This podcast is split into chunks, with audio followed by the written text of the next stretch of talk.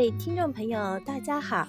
欢迎您继续收听《上海屋背后的故事》节目。不知不觉也做到第十期了，感谢听众朋友们一路的支持。今天我们来讲一个上海话的歇后语，叫“大舞台对鼓，天晓得”。大舞台就是现在位于上海九江路、浙江中路以西的人民大舞台。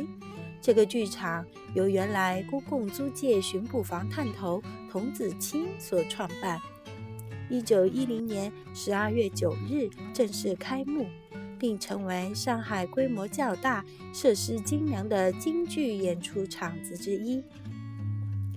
天晓得，其实也不算老上海话，好像南北都有。歌手谭咏麟和王菲的流行歌里也都有“天晓得”这个词。天晓得，顾名思义，也只有天知道了。有句英文也很贴切：“The most unfixed thing in the world is the meaning of fix。”那么，隔天晓得跟大舞台又有什么关系呢？大舞台开业后啊，促进了周围地区的繁华，并出现了不少依托大舞台的商店。大约在民国初年，一位姓陆的嘉兴人租赁了大舞台正门对过的店面，开了家文魁斋的食品店，主要经营啊梨膏糖、糖果、蜜饯等食品。由于这个店位于大舞台的对面，主营呢又适合看戏时吃的食品，生意啊非常兴隆。于是有人就看样学样啦。又有一位商人租赁了文魁斋隔壁的门面，开了一家叫文贵斋的食品店。第二年啊，这个文贵斋又被一位苏州人接盘，他将店名改为苏州文魁斋。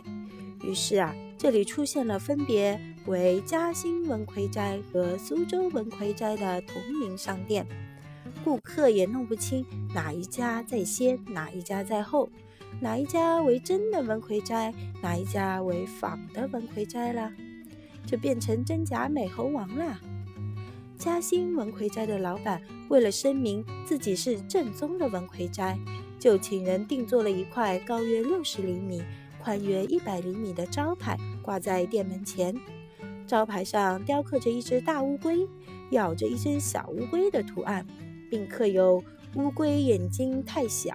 见人招牌就要假冒，谨防东手冒牌。天晓得，苏州文魁斋也不甘示弱，也请人做了块相似的招牌挂在门口。实际上啊，这两家文魁斋的真假也只有天晓得啦。于是啊，产生了“大舞台对鼓，天晓得”的歇后语。不过啊，据当事人后来坦白。这两家文魁斋实际上啊是一个老板，为了制造商业效应而故意弄成两家相争的，这也是旧上海商场之争的一个窍门了。现在上海发展的那么快，原来的人民大舞台经过重新装修，还在九江路上，只是那两家文魁斋也只有 T 恤的去哪里的啦。好了，亲爱的听众朋友们，感谢您的收听和一路的支持。小 V 下期继续给你讲上海屋背后的故事。好了，午汤再会。